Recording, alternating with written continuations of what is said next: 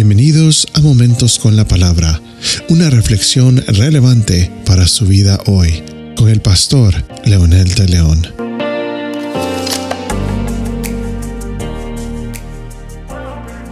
El profeta Ezequiel, dirigiéndose al pueblo de Israel, les dice, el alma que peque, esa morirá.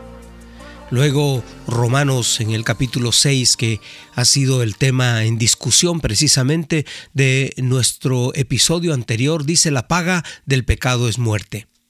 Cuando habla de la muerte en este contexto, no necesariamente se refiere al cese de nuestras facultades eh, fisiológicas, sino que se refiere a algo más que eso el profeta haciéndole énfasis a los eh, hebreos les dice claramente que la única manera de lograr eh, reivindicarse para la vida es precisamente arrepentirse y convertirse a Dios. La muerte está ligada también al sentimiento de culpa sentimiento de acusación o vergüenza por una falta que cometí.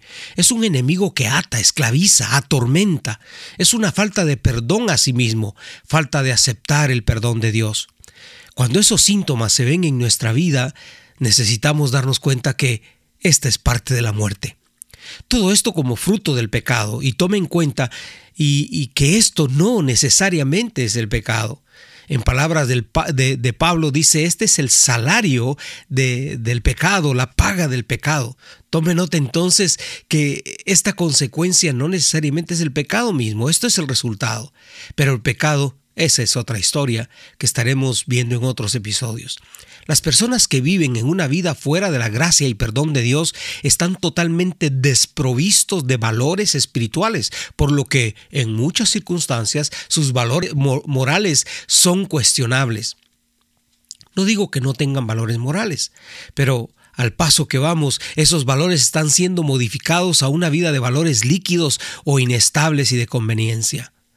Ante este incremento de culpabilidad que las personas sienten, estamos viendo una avalancha desmedida de suicidios, homicidios, parricidios y todos los terminados en idios que podríamos mencionar.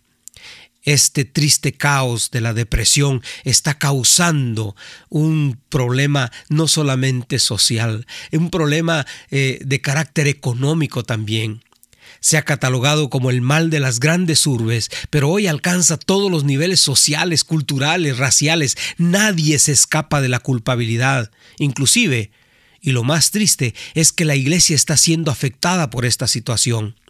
La razón es muy obvia. Todos quieren una vida suave, sin compromisos, una vida fácil, sin esfuerzos.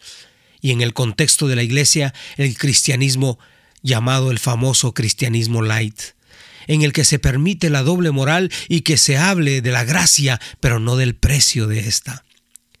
Y esto se refleja en lo que el teólogo de Ewell, citado por Treviño, dice cuando hace un interesante análisis del contenido de la letra en los cantos e himnos de las iglesias. Dice que está cambiando radicalmente.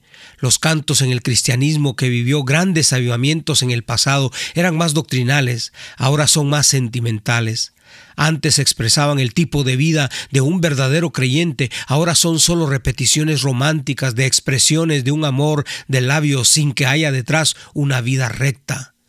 La causa de estos cambios, según el Dr. Wells, estriba en la pérdida de principios morales en los ámbitos denominacionales y en los creyentes, quienes se sentían incómodos con los cantos que hablan de justicia, de rectitud, de santidad, con los cantos románticos y sentimentales ya no se enfatiza una vida recta o el tomar la cruz, sino que son expresiones de un amor indefinido por parte de Dios. Para las personas que practican el pecado, esto es como un sedante a su conciencia. Cuando canta que Dios es amor, la persona interpreta que aunque continúe haciendo malo y, malas acciones y malas actitudes, Dios de todo modo lo seguirá amando porque Él es amor en el concepto que ellos tienen de un amor que no es el real que habla de la, que la Biblia habla. Por esta razón, muchos que no saben que sus, las consecuencias de sus acciones, por supuesto, que van a tener resultados trágicos. De manera que la popularidad de los congresos y, la creciente producción discográfica religiosa se debe en parte a la multitud de conciencias culpables que buscan eh, ser tranquilizados por medio de dulces voces, letras y melodías que produzcan experiencias emocionales es una clientela segura y creciente. Lamentablemente no hay un buen futuro para la humanidad hasta que estemos conscientes que si hay alguien que puede revertir este caos y desastre humano, pero necesitamos para que eso suceda, necesitamos arrepentirnos y buscar a Dios. Y por supuesto, algunos dirán, yo ya lo hice. No se trata solamente de levantar la mano o no se trata solamente de confesar que Jesús es el Señor, sino se trata de vivir, de modelar lo que yo confieso. Por esa razón es necesario reconocer que el alma que peca va a morir y el resultado del pecado, la paga del pecado, es muerte, pero en Jesucristo podemos encontrar vida. Si usted es una persona que necesita esa vida, solamente diga, Dios, gracias por Jesucristo, porque puede perdonar mis pecados, pero también su Espíritu Santo me puede dar la fortaleza para vivir una vida santa como la que tu palabra demanda. En el nombre de Jesús. Amén. Esto ha sido Momentos con la Palabra con el pastor Leonel de León. Comparta esta bendición con sus amigos y familiares. Hasta la próxima.